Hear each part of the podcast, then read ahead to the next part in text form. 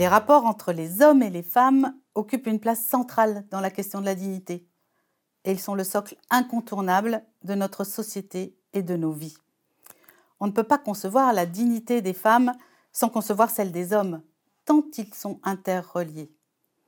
La dignité de la condition féminine est une vraie grande question mondiale, et il y a encore tellement à faire pour que les femmes soient respectées et leurs droits fondamentaux reconnus partout dans le monde, et pour que cessent les graves injustices dont elles sont l'objet.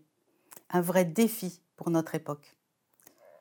Mais que dire de la dignité des hommes si la dignité des femmes n'est pas respectée? La dignité des femmes est le plus souvent évaluée à l'aune de l'égalité avec les hommes. Or, la sphère de la sexualité ainsi que la maternité et la paternité échappent à cette conception et à cet idéal égalitaire réducteur qui nous ferait tous pareils. La dignité peut être profondément mise à mal et blessée par la négation des différences que le prisme de l'égalité ne permet pas d'appréhender et de prendre en compte. La dignité humaine est donnée, intrinsèque à notre humanité, mais elle est aussi à accomplir. Alors à travers notre expérience de l'écoute, je voudrais explorer avec vous ces deux domaines si particuliers et essentiels de la vie que sont la sexualité et la maternité, et pour lesquels la notion d'égalité peut être un piège et voir comment la prise en compte de la réalité des différences entre les hommes et les femmes, de leur altérité, pourrait ouvrir d'autres horizons porteurs de cet accomplissement de la dignité. L'extension de la place de la sexualité dans les relations. Des constats, réalité d'aujourd'hui. La procréation occupe aujourd'hui un espace restreint dans la représentation et la pratique de la sexualité déconnecté de l'engagement conjugal. Cela vient questionner la dignité. D'une manière générale, notre société ne conçoit plus d'activité sexuelle sans contraception. Et le propre de la sexualité ordinaire est d'être inféconde. Mais cela repose sur une illusion et une tromperie, celle de la maîtrise totale de la fécondité. Illusion et tromperie qui concernent aussi bien les hommes que les femmes. La norme contraceptive en France est le plus souvent médicale et féminine, sortie de l'intime des couples. Il ne s'agit pas de gérer la fécondité du couple, mais celle des femmes, qui ont la lourde obligation de gérer les conséquences de l'activité sexuelle. Et la généralisation de la contraception a libéré, mais aussi euh, dépossédé les hommes de l'exigence de discipline, de maîtrise d'eux-mêmes ou de continence. Elle les a aussi dépossédés de la conscience de leur capacité permanente d'engendrement. Et elle a consacré une mainmise médicale sur le corps des femmes. La première visite chez le gynéco pour obtenir une contraception est un rite individuel important. Et les femmes entrent à ce moment-là dans un long parcours médical de surveillance gynécologique. Où est le respect de la dignité des uns et des autres? On observe une sexualisation de plus en plus rapide des nouvelles relations après la rencontre initiale. Et la relation sexuelle est une condition de l'entrée dans une relation amoureuse, avec d'une manière générale des attentes et des motivations qui sont restées bien différentes pour les hommes et les femmes. Les hommes sont trois fois plus nombreux à considérer qu'on peut avoir une sexualité sans aimer. Et pour les hommes, la dimension du désir, voire du besoin à assouvir, est premier, dans un modèle non conjugal où les partenaires se succèdent. Pour les femmes, d'une manière générale, la relation sexuelle s'inscrit beaucoup plus dans le registre affectif et dans un modèle conjugal de relation durable, avec aussi euh, l'idée de faire plaisir ou la peur de perdre son conjoint. Une relation conjugale n'est plus concevable sans activité sexuelle aujourd'hui. Et quand il n'y a pas de cohabitation, les femmes se disent deux fois plus souvent en couple que les hommes. Elles nous disent souvent ⁇ je suis en couple ⁇ pour parler de leur relation. La jeunesse ce temps long qui peut aller euh, jusqu'à 30 ans est clairement institué comme une période non dédiée à la reproduction. Bien difficile de poursuivre une grossesse, de devenir parent quand on est étudiant par exemple. Une période pendant laquelle il est normal, même souhaitable, de vivre une succession de relations sans engagement conjugal ni familial. Et il est de moins en moins fréquent que le premier partenaire devienne le futur époux ou le futur conjoint. C'est euh, le cas pour une femme sur cinq et un homme sur dix né après 1981. le temps de la jeunesse et des études est marqué par une déconnexion entre sexualité, couple et vie commune. Ce qui était vrai pour les hommes l'est devenu aussi pour les femmes. Une période pendant laquelle la sexualité apparaît comme euh, une pratique personnelle fondamentale de la construction de soi et un élément essentiel de l'épanouissement personnel, déconnecté de la réalité de la fertilité de la femme. L'éducation à la sexualité est centrée sur la prévention de ces risques, risque de grossesse, risque de transmission de maladies. Une éducation qui laisse le plus souvent de côté l'éducation à la vie affective, au couple et à sa construction, et qui ne parle jamais de maternité, et encore moins de paternité. Une éducation qui n'éveille pas à la relation et aux différences, qui n'apprend pas le langage de l'autre. Une éducation euh, séparée du sentiment amoureux, et pour laquelle la sexualité n'est pas l'aboutissement du sentiment amoureux. Et puis enfin, il y a le poids de la violence sexuelle, une violence qui vise principalement les femmes, qui s'attaque à leur dignité, mais détruit aussi profondément la dignité des auteurs. Le mouvement MeToo a été un détonateur de révélations pour dénoncer les actes graves de prédation sexuelle. D'abord une interrogation sur le consentement à la sexualité. 14% des filles déclarent que leur premier rapport n'était pas vraiment voulu et 1,5% qu'il était forcé, qu'elles ont été forcées contre leur volonté. 28% pour les femmes dont le premier rapport a eu lieu avant 15 ans. 16% disent qu'elles auraient préféré que ce premier rapport ait lieu plus tard. Et cela pose question et interroge aussi les pouvoirs publics. Et on observe le début d'une éducation au consentement comme condition de la relation sexuelle. Mais dire oui ou non, ça n'est pas si évident. Comment être sûr?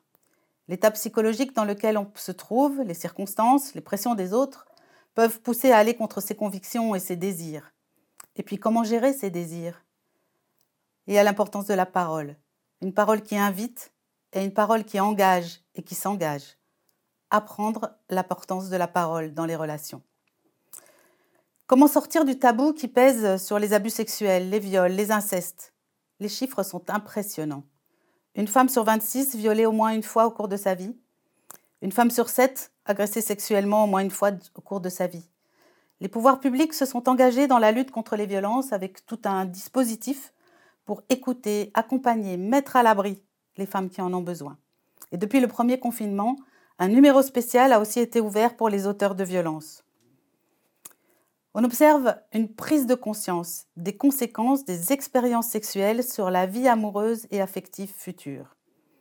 Et le lien entre le consentement au premier rapport et plus généralement les abus, sexuels et la santé mentale et les comportements à risque, comme les rapports sexuels non protégés, les partenaires multiples, les échanges sexuels et les addictions, est maintenant reconnu et bien documenté dans les études.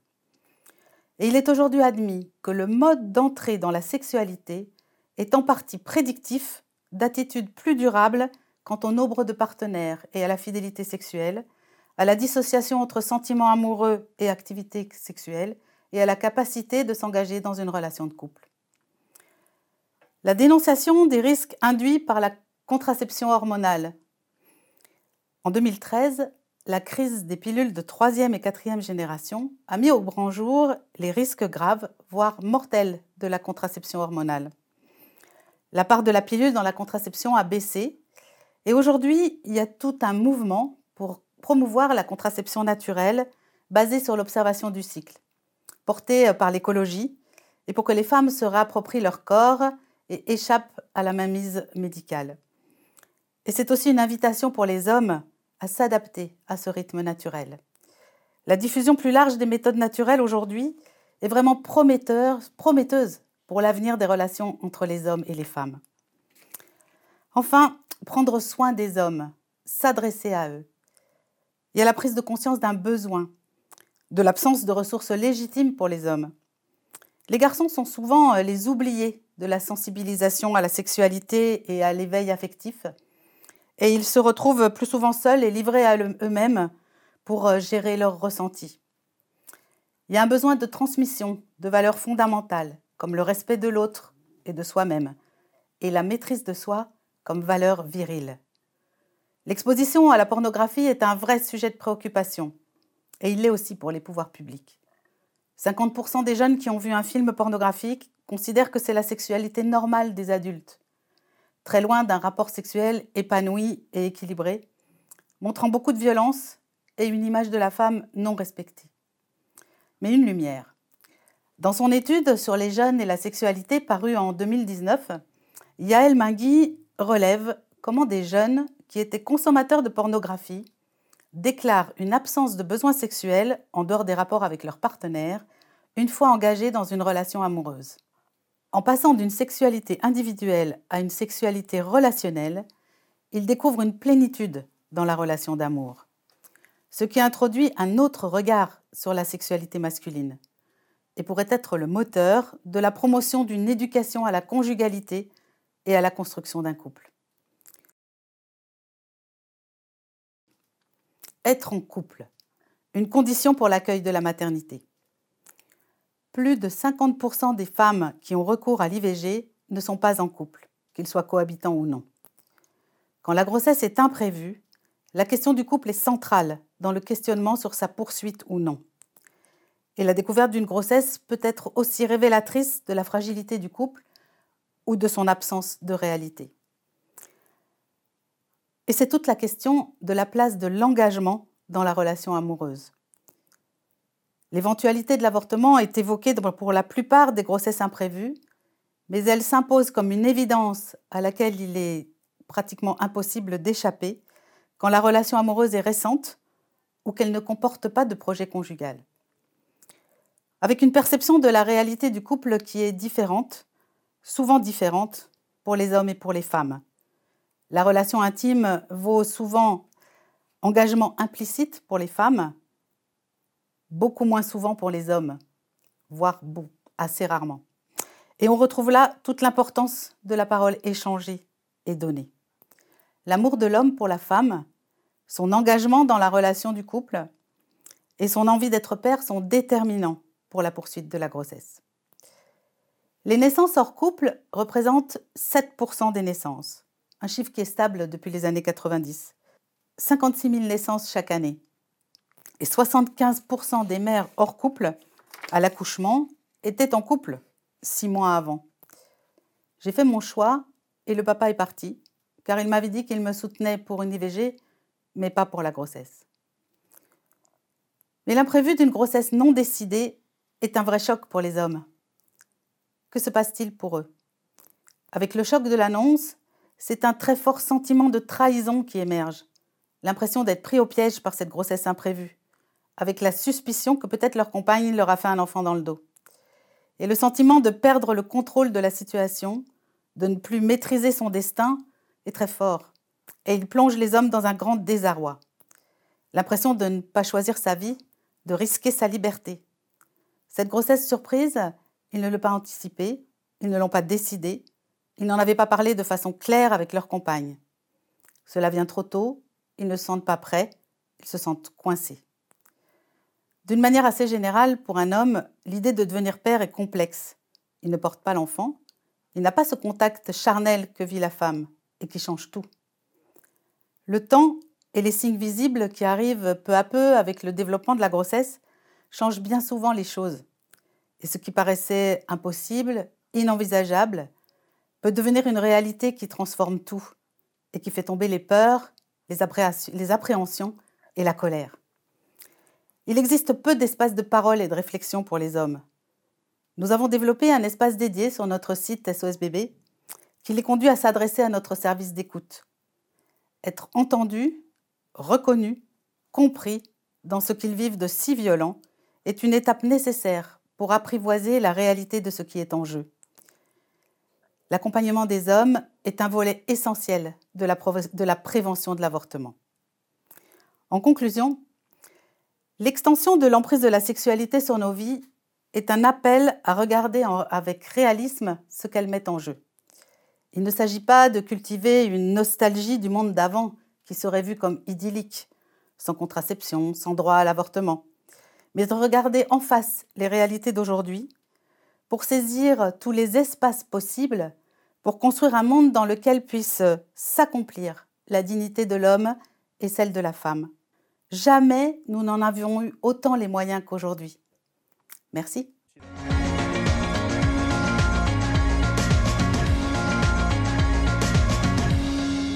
Chers amis, euh, au cours d'une émission de France Culture, Marcella Yacoub m'a lancé un moment Je vaux moins que mon chien.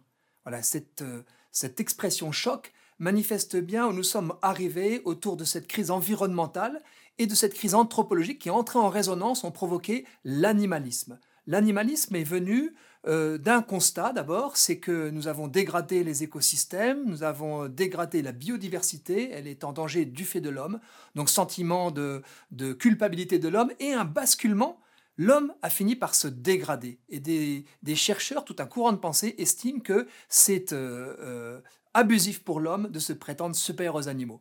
S'il y a un manifeste profondément animaliste, c'est bien le fameux Sapiens de Yuval Noah Harari, qui est un, un, gros pavé euh, qui raconte, qui entend raconter l'histoire de l'humanité et qui est fondé sur des présupposés qui sont à la fois véganes et transhumanistes. Je vais vous dire un petit extrait de la conclusion qui s'intitule Un animal devenu Dieu point d'interrogation. Voilà ce qu'écrit Harari. Au fil des millénaires, Homo sapiens s'est transformé en maître de la planète entière et terreur des écosystèmes. Par malheur, le régime du sapiens sur Terre n'a pas produit jusqu'ici grand-chose dont nous puissions être fiers.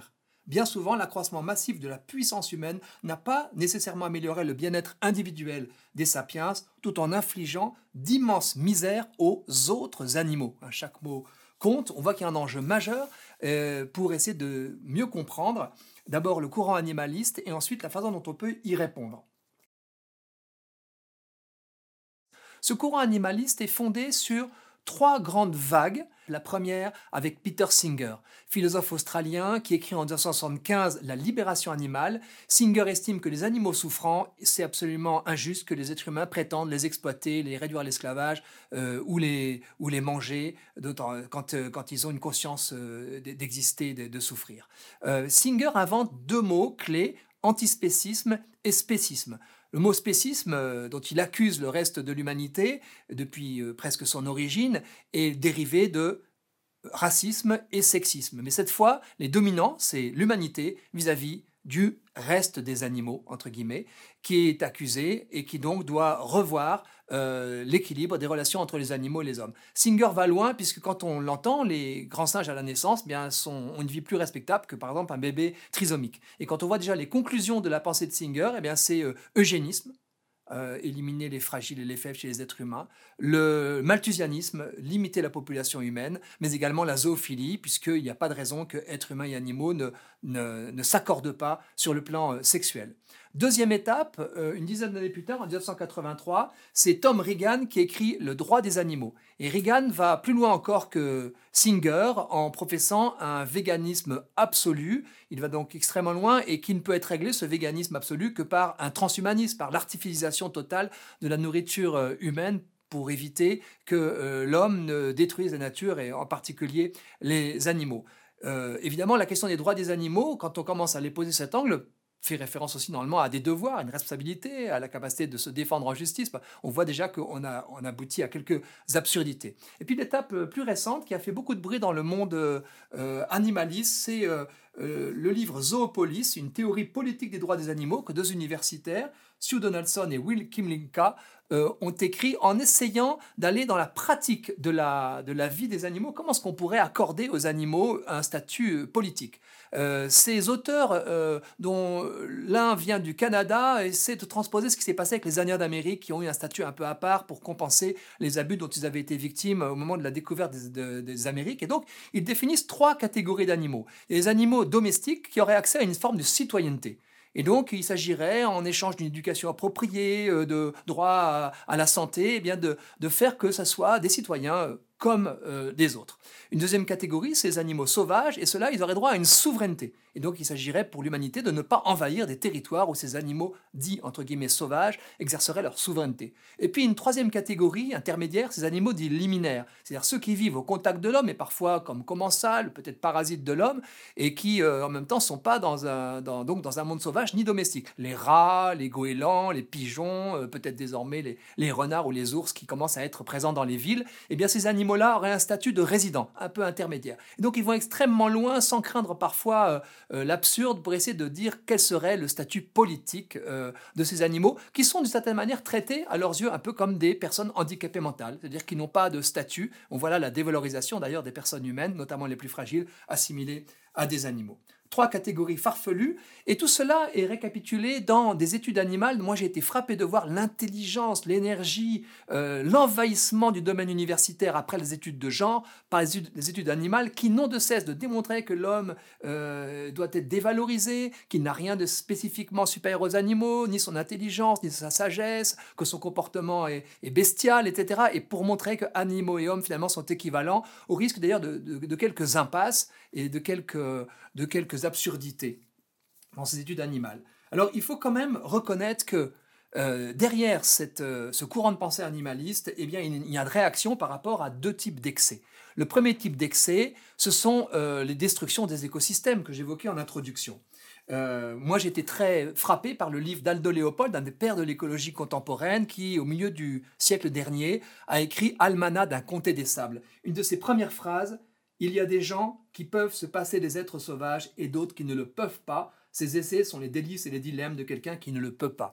Et Aldo Léopold se désole de la destruction de l'écosystème de la Grande Plaine américaine, de la disparition complète euh, du pigeon voyageur américain alors qu'il y en avait des milliards de spécimens, parce que la concurrence entre l'homme et l'animal s'est fait parfois dans une démesure, un hubris qui a été lamentable et, avec la perte euh, considérable pour le patrimoine de l'humanité qu'est euh, la biodiversité animale. Donc premier excès qui nous concerne tous, dont nous avons tous conscience et qui continue de se perpétrer, de s'accélérer peut-être sous nos yeux. Et puis deuxième euh, excès, c'est la dénaturation des animaux, notamment par la zootechnie. Dans l'élan du philosophe Descartes, qui estimait que les animaux étaient des automates, hein, je cite son, mot, euh, la zootechnie s'est développée avec la révolution industrielle au 19e siècle, affirmant que les animaux étaient des machines comme les autres. Hein. Un, des, fondateurs de ce courant de pensée, qui au fond est, lié donc à la, à l'idolâtrie de la technique, affirme, je le cite, c'est Samson en 1907, les animaux domestiques sont des machines, au même titre que les locomotives de nos chemins de fer. Et quand les animaux crient ou souffrent, eh bien, euh, c'est comme des grincements de machines. Évidemment, là, on va très loin, et on va jusqu'à nos élevages industriels dont on peut craindre qu'elles ne soient pas conformes à la dignité humaine, à la façon que l'homme doit avoir de traiter euh, les animaux euh, en les respectant, en respectant leur nature. Voilà, l'élevage industriel, par conséquent, pose question aujourd'hui. La rupture, vous le voyez, c'est la démesure, la toute-puissance. Et euh, les études animales euh, prennent soin de ne pas voir la troisième voie, la voie d'équilibre, qui est celle euh, qui concilie le respect légitime dû aux, écosystèmes et la souveraineté, ou en tout cas la, la prééminence de l'homme sur le reste de la création. Hum, une théoricienne de cet équilibre est Jocelyne Porcher, qui est à la fois une ancienne éleveuse et une universitaire, et elle a écrit Vivre avec les animaux, où elle explique à quel point l'élevage a été euh, essentiel dans la croissance de l'humanité et à quel point l'élevage relève d'une colocation, on peut dire d'un partenariat, d'une coévolution entre l'homme et l'animal, et que euh, euh, si on nie cet élevage traditionnel et les rapports entre les animaux et les hommes qui ont besoin les uns des autres, notamment les animaux domestiques, eh bien on, va dans l'outrance et on, on aboutit à la dénonciation par Jocelyne Porcher de la collusion entre l'industrie de l'artificiel et l'idéologie animaliste.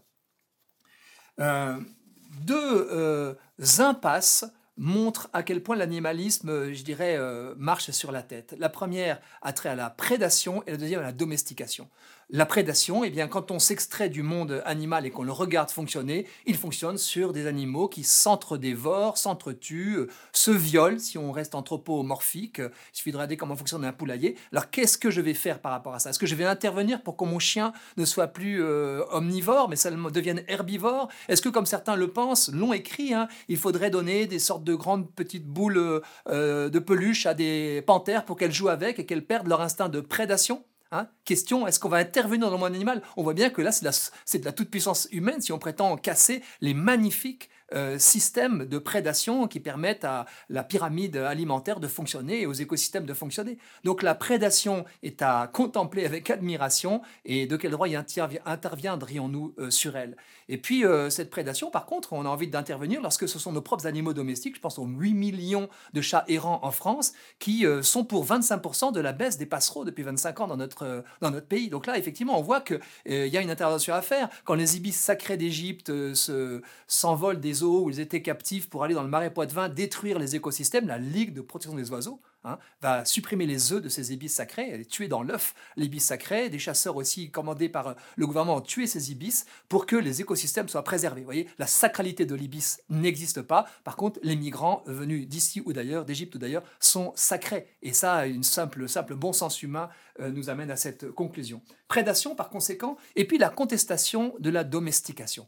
Euh, Josine Porcher, encore elle, nous montre à quel point, je la cite, la cause animale n'est pas la cause des animaux c'est une problématique foncièrement humaine qui ne concerne que les humains. Quel genre de cause vise à provoquer la disparition de ceux qu'elle prétend défendre? Disparition des animaux d'élevage, des animaux de compagnie aussi, puisque l'homme a contribué à la, aux races de chiens, aux races de bovins, de caprins, etc. Et toutes ces races-là vivent aux dépens et avec l'homme et en partenariat avec l'homme. Et si on considère que c'est euh, euh, injuste de rend, soumettre à l'esclavage les animaux, de, torturer les vaches en prélevant leur lait, etc., eh bien, à ce moment-là, c'est toute cette biodiversité animale euh, fondée grâce à l'homme va disparaître. Et il y a donc une sorte d'étrange système qui verrait ces animaux disparaître comme si c'était le rôle de l'homme de de régresser par rapport à tout ce qu'il a contribué à enjoliver dans le monde. Deuxième partie, comment renouer de façon équilibrée dans notre rapport avec la nature. Et là, je vais faire appel à la réponse apportée par le christianisme parce qu'il est en accusation frontale par le parti euh, animaliste, même si euh, des chrétiens peut-être sont euh, touchés par certains des arguments. Je vais citer Renan Larue, qui a écrit Le végétarisme et ses ennemis, aux éditions PUF en 2015. Voilà ce qu'il écrit. Le Christ accorde sa préférence à quelques-unes de ses créatures, les êtres humains, au détriment de toutes les autres. La délivrance d'un démoniaque a ainsi plus de prix que la vie de milliers de porcs. Le Christ est spéciste. Il considère que la valeur des créatures varie en fonction de leur espèce. Eh bien oui, c'est une accusation, mais elle est même corroborée par une théorisation que fait euh, le Christ euh, rapporté dans l'Évangile à propos de ces moineaux. Hein. on ne vend pas deux moineaux pour 5 euh, sous ou pour 3 sous, je ne sais plus le prix, parce qu'il y a deux prix différents dans l'évangile. Et puis, ces moineaux, c'est les animaux les plus, les simples, les plus pauvres. On les mangeait en brochette à l'époque. C'est des pauvres qui pouvaient s'en offrir, simple, voilà, parce que c'était les, animaux les plus humbles. Eh bien, le Seigneur dit que chacun, lorsqu'il tombe, euh, euh, reste dans le dessein du Père. Donc, ils sont intéressants pour Dieu. Mais combien plus valez-vous que tous les moineaux du monde? La réponse est, frappante. Il y a vraiment une hiérarchie, comme il y a une hiérarchie entre le petit chien et la cananéenne aussi dans l'Évangile. Elle est claire, c'est une théorisation qui nous fait vivre. Euh, la position du catéchisme de l'Église catholique, je vais la rappeler entre quelques extraits d'articles. Les animaux, comme les plantes et les êtres inanimés, sont naturellement destinés au bien commun de l'humanité, passée, présente et future. D'où l'insert protection, c'est moi qui rajoute ça. 24-15, le numéro 24-15. Deuxième extrait, il est légitime de se servir des animaux pour la nourriture et la confection des vêtements. On peut les domestiquer pour qu'ils assistent l'homme dans ses travaux et dans ses loisirs. Article 24-17. Euh, même article, les expérimentations médicales et scientifiques sur les animaux sont des pratiques moralement acceptables pourvu qu'elles restent dans des limites raisonnables et contribuent à soigner et sauver des vies humaines.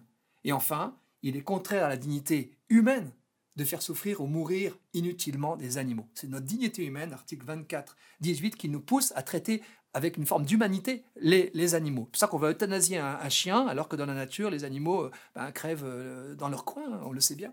Voilà. Alors pourquoi l'homme est-il supérieur aux animaux? C'est un sujet qui est débattu et avec un déni complet du courant animaliste euh, par toutes sortes de petits bouts. Je dirais simplement, c'est la hauteur de vue de l'être humain c'est le fait qu'il s'interroge sur le sens de sa vie et le sens de l'ensemble des vies, qu'il s'intéresse à l'ensemble, de, il a une curiosité infinie, il est poussé à se dépasser lui-même, hein, cette hauteur de vue-là qui lui donne un statut très spécifique et qui explique d'ailleurs qu'on discute entre nous, parce que si nous ne, aucun animal ne pourrait parler comme nous le faisons ou échanger euh, sur l'ensemble de la cause euh, de la planète qui nous intéresse tous. C'est bien la preuve que l'être humain, bien, il a un statut différent de celui du reste de la création. Comment se situer à sa juste place dans ce foisonnement du vivant dont nous faisons partie, hein, extrait de la nature, extrait de la géosphère puis de la biosphère. Je vais vous proposer quelques axes. Premièrement, assumons-nous assumons notre dépendance par, la planète. Hein. Chaque molécule qui me constitue euh, retournera ensuite à la planète. J'ai une dépendance et l'histoire de l'humanité est même étroitement liée, d'après les anthropologues, à l'histoire de la géosphère. Hein. La façon dont les climats ont évolué, dans les montagnes, dans les fractures, etc. Ça explique la raison pour laquelle les hominidés se sont développés plutôt à un endroit qu'à un autre. Donc j'ai toute une histoire avec la géosphère, mais deuxièmement, qui est le creuset aussi de, la vie, hein, toute, la vie qui est apparue il y a 4 milliards d'années sur Terre. Ensuite, j'ai une histoire aussi de cousinade très éloignée avec les primates ces grands chimpanzés qu'on monte parfois comme nos alter ego. Ils sont séparés de nous depuis 8 à 9 millions d'années, donc depuis extrêmement longtemps, alors que l'Homo sapiens date désormais, d'après dernières découvertes, de à peu près 300 000 ans. On a découvert les plus anciens Homo sapiens au, nord du Maroc il y a 2 ou 3 ans, 300 000 ans. Voyez Et ça fait depuis 9 millions d'années qu'on est séparés des chimpanzés. On a peut-être des ADN très, très, très voisins, mais la toute petite différence change tout, comme on le sait, dans une goutte de quelque chose qu'on met dans un, dans un verre, ça peut tout changer, bien sûr. Alors qu'est-ce qu'on a de plus? Qu'est-ce qu'est-ce qui est différent? Bah, Eux, par exemple, sont ambidextres, ces grands primates. Nous, nous sommes droitier ou gaucher. Ils n'ont pas de fesses et nous en avons. Voilà, parce que nous avons une autre façon de courir et de marcher. Et par ailleurs, nous avons avec eux euh, cette capacité de bouger notre épaule qui rappelle que nos ancêtres communs se baladaient de branche en branche dans les arbres avec cette brachiation, cette euh, qu'on voit parfois dans les eaux, ces singes, savez, qui sautent de branche en branche. On est fait pour ça aussi, et c'est la raison pour laquelle nos sportifs, dans les barres parallèles et les barres asymétriques, font des mouvements que les chiens ou les chats ne, pourraient pas faire malgré leur, euh, habileté et leur souplesse. Voilà, on assume ce, cousinage. Euh, troisièmement, on assume notre héritage de chasseurs, euh, cueilleurs, pêcheurs. 97% hein. des 300 000 euh, ans de l'Homo sapiens se sont faits uniquement en chasse, cueillette et pêche. Et encore au 19e siècle, 20% de la population du monde vivait de cela. Et ça, c'est notre héritage et on l'a assumé avec, avec modération, mais, mais aussi avec admiration pour tout ce qui nous a été légué par ces chasseurs-cueilleurs que nous fûmes euh, avant d'être ce que nous sommes aujourd'hui. Quatrièmement, assumer notre histoire de colocation intime, de coévolution intime avec les animaux. Hein, nous, sommes issus de la planète, mais nous, sommes aussi, nous avons coévolué notamment avec le chien. Hein, les anthropologues estiment que la domestication du chien par les chasseurs euh, euh, de l'époque, du paléolithique, hein, donc il y a très très longtemps, avant même l'élevage des bovins, 10 000 ans euh, avant aujourd'hui, eh déjà le chien était domestiqué et cela explique partiellement pourquoi nous avons dominé sur le néandertalien, lequel certains se sont croisés lorsque l'Homo sapiens a quitté l'Afrique. Donc le, le chien a sa part dans l'histoire de l'homme, l'homme a sa part dans l'histoire du chien. Nous sommes reliés aussi par cette amitié, entre guillemets, qui rend le chien si fidèle à l'homme d'une manière euh, euh, souvent qualifiée de emblématique. Euh, cinquièmement, assumons notre apport à la planète. Certes, nous l'avons détruite et défigurée largement, et nous continuons de le faire, mais nous l'avons aussi enjolivée. Regardons les paysages, regardons le patrimoine, le patrimoine en termes euh, d'animaux, bien sûr, ou de plantes aussi, mais également en termes d'habitat. Et, donc, euh, certes, euh, est-il nécessaire de se culpabiliser pour se responsabiliser, mais également de s'émerveiller et d'avoir de la gratitude pour les générations passées qui nous ont légué tout ce patrimoine, plutôt que simplement avoir une image dévalorisée et dégradée de l'être humain. C'est un être humain digne est capable, qui va être capable d'assumer sa responsabilité. Ce n'est pas un être humain dégradé au rang d'animal. Sixièmement, euh, assumer notre responsabilité unique, hein, la spécificité de notre dignité c'est-à-dire, certes, nous faisons cause commune avec les animaux, mais nous avons une, place prééminente. Le rhinocéros blanc ne s'intéresse pas à son avenir et nous intéressons à l'avenir du rhinocéros blanc d'Afrique. Nous voudrions qu'il survive parce que euh, nous voulons le léguer aux générations futures. C'est cela faire preuve d'humanité. En conclusion, euh, sans doute ne pouvons-nous défendre dans le vivant notre dignité que si nous défendons notre sacralité. La sacralité de la vie, c'est ce qui confère notre dignité. Euh, traiter un animal comme un prochain, ce serait destructeur de l'humanité. Hein, les prochains, ce sont les êtres humains, et les animaux, nous avons vis-à-vis d'eux une attitude qui doit être dans le respect, qui est limitée à ce qu'ils sont, or ils ne sont pas des êtres humains. Si nous ne respectons pas l'altérité ontologique entre l'être humain et l'animal, nous ne respectons ni l'un ni l'autre. Hein. Il ne s'agit pas donc d'humaniser les animaux, de prétendre leur faire euh, jouer euh, des rôles qu'ils ne peuvent pas jouer parce qu'ils ne sont pas appelés à le jouer. L'homme passe infiniment l'homme, disait le grand Pascal que j'ai déjà cité. Nous sommes appelés à plus grand que nous-mêmes. C'est cela qui nous pousse à voir l'échange, entre guillemets, que nous avons aujourd'hui. Il y a donc un choix Hein. Un choix entre euh, l'attitude très matérialiste que, par exemple, d'un Pierre Simon, qui dans son livre de la vie avant toute chose fait profession de matérialisme, hein. cette vie qui nous vint si longtemps d'un souffle de Dieu posé sur notre argile, c'est comme un matériau qu'il faut la considérer désormais, loin d'idolâtrer, il faut la gérer comme un patrimoine que nous avons longuement, patiemment rassemblé, un héritage venu du fond des millénaires dont nous avons un instant la garde. Et là, un instant la garde. Et là, Pierre Simon dit que voilà, cette vie, c'est comme une chose, y compris la vie humaine. D'où euh, sa, promotion de l'eugénisme, etc. Et la réponse euh, que nous pouvons lui apporter, ben, c'est celle de Paul Ricoeur, cité par euh, le pape François dans l'Audate aussi. Je m'exprime en exprimant le monde. Alors, c'est-à-dire en donnant des noms, en regardant, en contemplant. J'explore ma propre sacralité en déchiffrant celle du monde.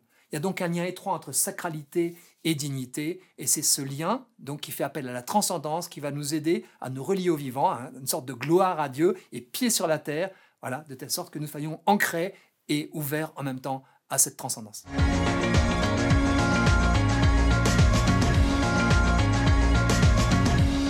Comprendre la dignité, c'est euh, un vaste programme euh, que je vais aborder par un, par un premier détour. C'était une remarque que, l'intellectuel euh, Marcel Gaucher avait fait pour caractériser notre modernité. Il l'a caractérisé ainsi par la perte du complément d'objet, disait-il. Ça peut paraître abstrait, en réalité c'est assez concret. Regardez par exemple les, slogans politiques de nos dernières campagnes présidentielles. Euh, vous entendez euh, le changement, c'est maintenant. Alors le changement de quoi Vers quoi Ensemble, tout est possible. Qu'est-il possible ensemble Ou Yes, we can et même en marche. En marche vers où? Si l'on se met en marche au bord d'un précipice, c'est euh, quelque peu problématique. Et euh, j'avais déjà aperçu ça pour ma part dans, les copies d'élèves qui concluaient souvent euh, leur devoir de philosophie en disant Mais de toute façon, le plus important, c'est d'être différent. Être différent, certes, mais euh, différent de quoi? Si je suis entouré de personnes intelligentes, faut-il alors que je devienne bête? La perte du complément d'objet, c'est ne plus savoir euh, finalement, en effet, vers où nous devons aller, vers quoi nous voulons orienter notre changement. On dirait aussi en, philosophie qu'on absolutise le relatif. mais ceci a un bon côté pour, pour, notre modernité, et justement, c'est ce qui me mène à la dignité. Euh, le bon côté de cela, c'est que, en effet, euh, la modernité a fait euh, le pari que la dignité était quelque chose qu'il fallait prendre absolument. Pour le dire autrement, un homme est digne. Il est digne de vivre, il est digne d'être nourri dans ses besoins fondamentaux. il n'est pas digne à condition de. Hein, il n'est pas digne à condition d'eux, c'est-à-dire que euh, sans doute euh, pour les anciens, pour les opposés aux modernes, euh, l'enjeu c'était de se rendre digne de son humanité, de se rendre digne des soins que nous allons recevoir, de se rendre digne des soins que nous avons un jour reçus. être digne d'eux, c'était cela. Nous, on a enlevé le complément d'objet direct. Un homme, en tant qu'il est, en tant qu'il est humain, est absolument digne. C'est-à-dire que sa vie, euh, ça n'est même pas, nous dit Kant, qu'elle a un grand prix, euh, sa vie, elle est absolument sans prix. Euh, comme le disait Primo Levi dans Si c'est un homme, si c'est un homme et pourvu que ce soit un homme, eh bien, dès lors, il est scandaleux de le traiter comme une chose, c'est-à-dire d'évaluer sa vie en fonction d'un prix qui permettrait de faire de cette euh, vie un objet d'échange. La vie humaine est absolument sans prix.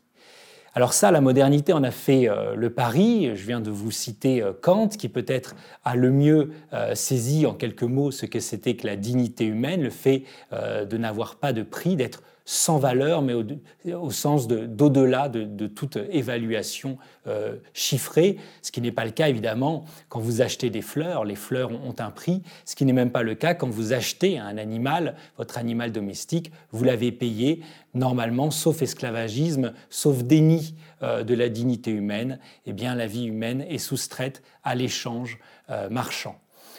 Alors, euh, pour, euh, euh, être honnête, en réalité, cette idée, même si elle a été formulée et tentée politiquement par la modernité, nous vient de plus loin. Hein, ces Phèdre qui disait Mon mal vient de plus loin, eh bien parfois notre bien vient de plus loin que nous, que nous modernes. Évidemment, cette idée, elle a des racines chrétiennes. Euh, je pense à cet euh, évangile euh, de Matthieu au chapitre 8.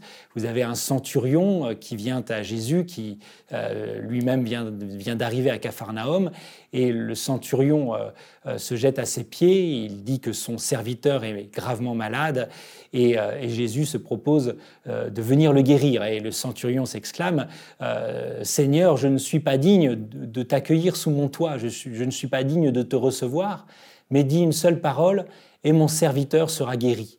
Ce qui a été conservé dans le rite catholique par cette formule Seigneur, je ne suis pas digne de te recevoir, mais dis une seule parole et je serai guéri. Là, on voit bien le passage entre être digne d'eux, une dignité qui aurait un, complément d'objet, euh, si l'on peut dire. Euh, voilà, je ne suis pas digne de te prendre sous mon toit, je suis bien euh, trop inférieur par rapport à ça, mais émerge cette idée qui va faire son chemin jusqu'à la modernité que, eh bien, il suffirait d'une parole pour que je le devienne.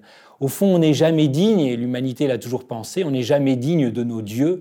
Euh, Zeus pour les Grecs est infiniment supérieur et Allah pour les musulmans est impénétrable. On n'est jamais digne de nos dieux. Mais là, vous avez euh, cette idée qui commence à émerger que nous avons peut-être peut-être affaire à un Dieu qui, euh, pourrait, en une seule parole, eh bien, rendre sa dignité à tous les êtres humains qui viennent la lui demander. Cette formule a été traduite par l'idée de fraternité. En effet, il y a un seul et même Père, c'est Dieu. Ce Père veut notre bien, ce Père a créé chacun pour sa plus grande joie, et donc tout enfant, en tant qu'il naît, est déjà absolument digne d'être aimé. Euh, il ne doit pas faire ses preuves, il ne doit pas, on ne doit pas attendre quelques années avant de voir s'il est digne de recevoir un nom, comme on voit dans, dans certaines cultures.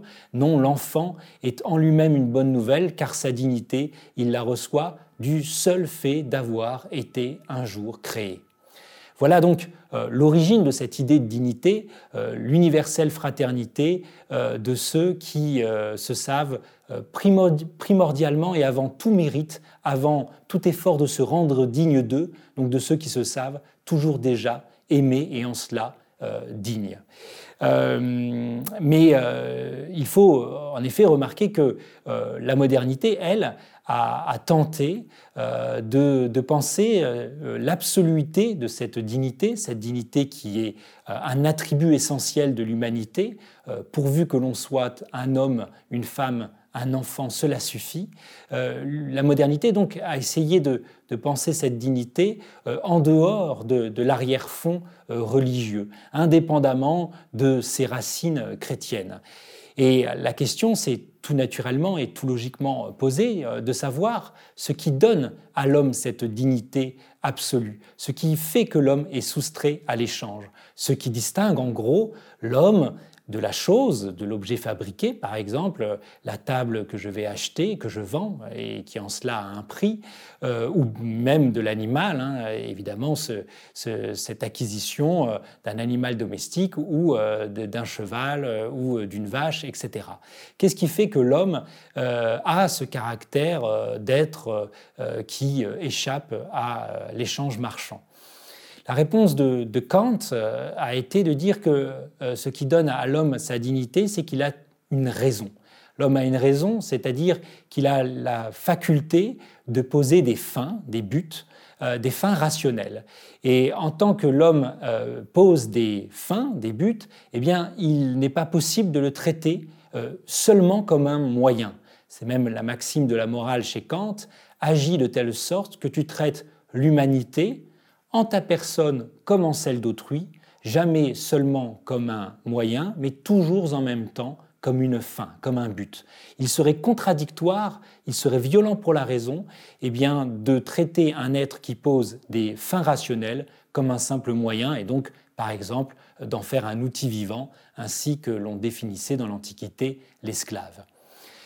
Le problème de cette euh, détermination de la dignité en fonction de, notre caractère rationnel, c'est que euh, on peut se demander mais que faire de l'être humain qui appartient bien à l'espèce humaine, euh, mais qui euh, n'est plus capable de poser des fins rationnelles, euh, qui n'est plus capable, l'homme dans le coma, l'homme qui perd la tête, le fou, ou bien celui qui n'en est pas encore capable, le bébé, et, même la vie avant son apparition au grand jour. le problème, c'est si l'on détermine la dignité en fonction de ce caractère de la raison, c'est qu'on va exclure euh, et de la dignité, ceux qui peut-être en auraient paradoxalement le plus besoin. On sait euh, quel horrible programme euh, les nazis avaient pensé pour ceux qu'ils considéraient comme étant incapables d'avoir une vie consciente et rationnelle. C'était le programme T4 de l'euthanasie miséricordieuse qui a frappé notamment les handicapés mentaux et psychiques. Alors on sent qu'on doit mettre de la moralité là-dedans, et au fond, n'est-ce pas ça qui confère à l'homme euh, eh euh, sa dignité, à savoir euh, son caractère moral, sa capacité à poser des actes moraux?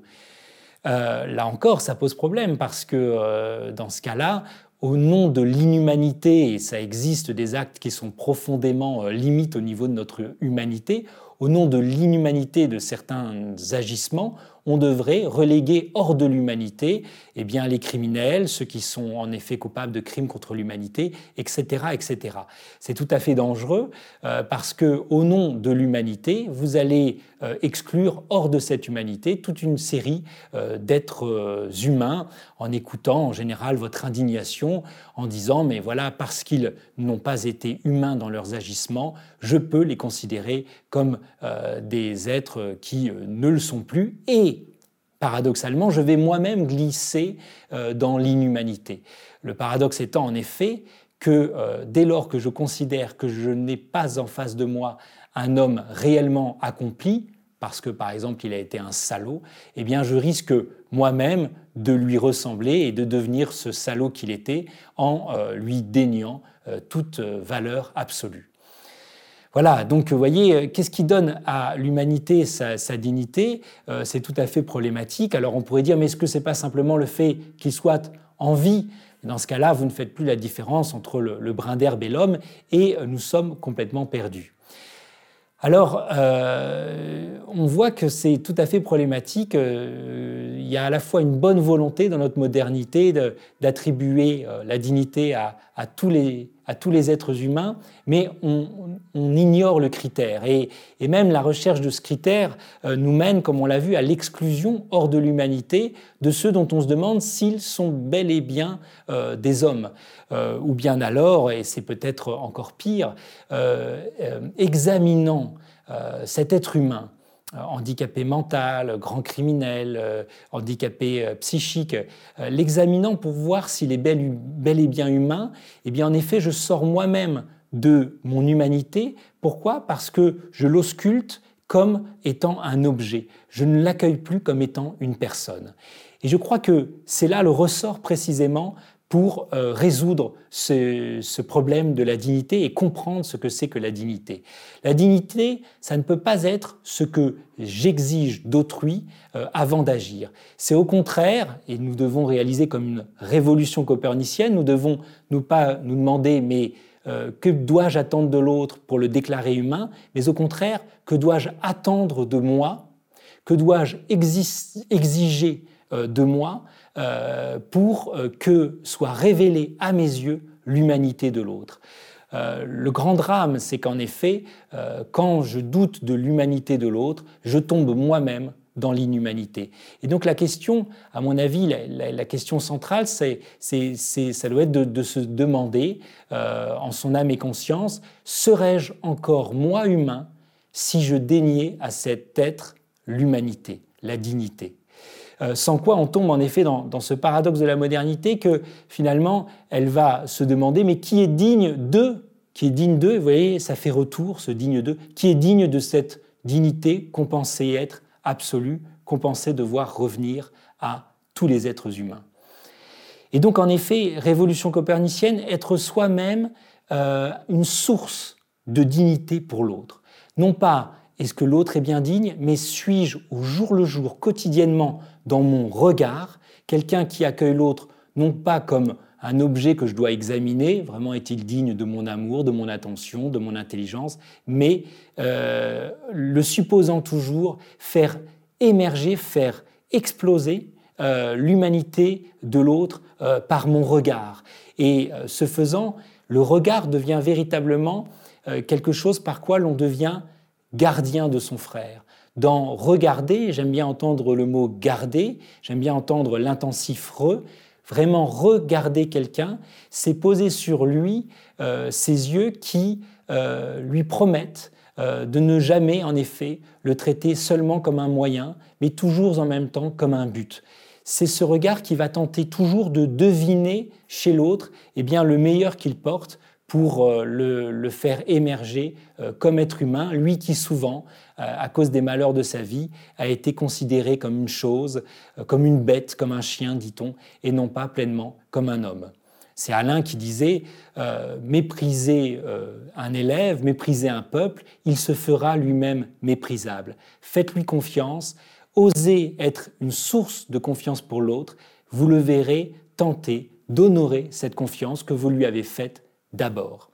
Je conclurai d'ailleurs par, euh, par ce souci qu'on pourrait dire, mais euh, est-ce qu'il n'y a pas un déséquilibre? Donc euh, l'humanité, je dois toujours la parier chez l'autre gratuitement, comme un don qu'on fait gratuit, mais est-ce que l'autre va me rendre l'appareil? Est-ce que l'autre va honorer cette humanité que, que je lui prête, cette dignité que je lui donne absolument? À mon avis, c'est une fausse question et c'est une mauvaise question car on voit plutôt que, euh, au fur et à mesure qu'on dénie à tel ou tel être humain et même qu'on considère l'ensemble de notre nature comme seulement un moyen et non jamais quelque chose qu'il faut en même temps respecter, eh euh, nous voyons à un moment donné rejaillir sur nous tout ce regard appauvrissant qu'on a jeté sur les choses. La façon dont nous regardons les êtres qui nous entourent, un jour ce sera la façon dont ces êtres nous regarderont nous-mêmes. Tant et si bien que qu'être ici et maintenant une source de dignité pour tout ce qui nous entoure, eh bien c'est être assuré dans l'avenir de, de le devenir soi-même.